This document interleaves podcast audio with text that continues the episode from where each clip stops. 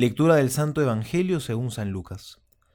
En aquel tiempo estaba Jesús a la orilla del lago de Genezaret, y la gente se agolpaba sobre él para oír la palabra de Dios, cuando vio dos barcas que estaban a la orilla del lago. Los pescadores habían bajado de ellas y lavaban las redes. Subiendo a una de las barcas, que era la de Simón, le rogó que se alejara un poco de tierra, y sentándose, enseñaba desde la barca a la muchedumbre. Cuando acabó de hablar, dijo a Simón, Boga mar adentro, y echad vuestras redes para pescar.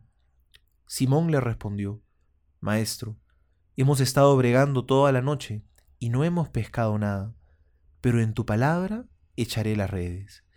Y haciéndolo así, pescaron gran cantidad de peces, de modo que las redes amenazaban romperse. Hicieron señas a los compañeros de la otra barca, para que vinieran en su ayuda. Vinieron, pues, y llenaron tanto las dos barcas que casi se hundían. Al verlo Simón Pedro cayó a las rodillas de Jesús diciendo, Aléjate de mí, Señor, que soy un hombre pecador. Pues el asombro se había apoderado de él y de cuantos con él estaban, a causa de los peces que habían pescado. Y lo mismo de Santiago y Juan, hijos de Zebedeo, que eran compañeros de Simón.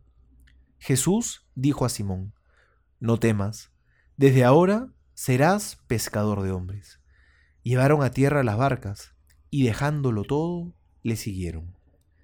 Palabra del Señor, gloria a ti, Señor Jesús.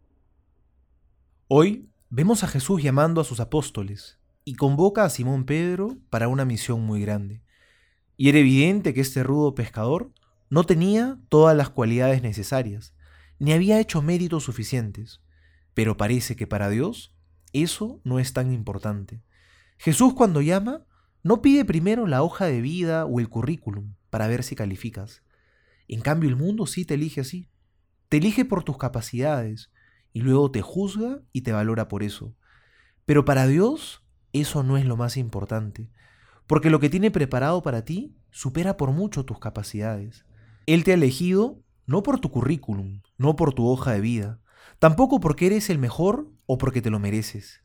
Él se ha fijado en ti para que tú le digas que sí, para que incluso con tus insuficiencias, Él pueda amar a través tuyo. Eduquémonos a escuchar a Dios para que oigamos su llamada, porque Él nos está llamando siempre. A veces nos llama en lo cotidiano, mientras que estamos trabajando, como lo hizo por ejemplo con San Mateo, mientras que cobraba impuestos. Otras veces también nos llama en medio de los problemas, en medio de la experiencia del vacío, como a Pedro en esta ocasión, porque esas redes vacías eran quizá expresión de que lo que hacía no lo llenaba. Ser pescador le estaba quedando pequeño. Quizá percibía que estaba llamado a algo más grande. Si ves en tu vida que tus redes están todavía vacías, quizá te falta escuchar más a Jesús. Tira las redes a la derecha, cambia de dirección, Quizá Dios te está pidiendo algo nuevo, que seas más valiente. Te pide que te arriesgues a amarlo más. Quizá hace tiempo también te está pidiendo a ti que seas pescador de hombres. Sé generoso con Jesús. No temas que Dios te pueda estar pidiendo algo como a los apóstoles, dejarlo todo y seguirlo de cerca.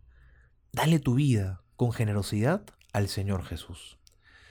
Soy el Padre Juan José Paniagua y les doy mi bendición en el nombre del Padre y del Hijo y del Espíritu Santo.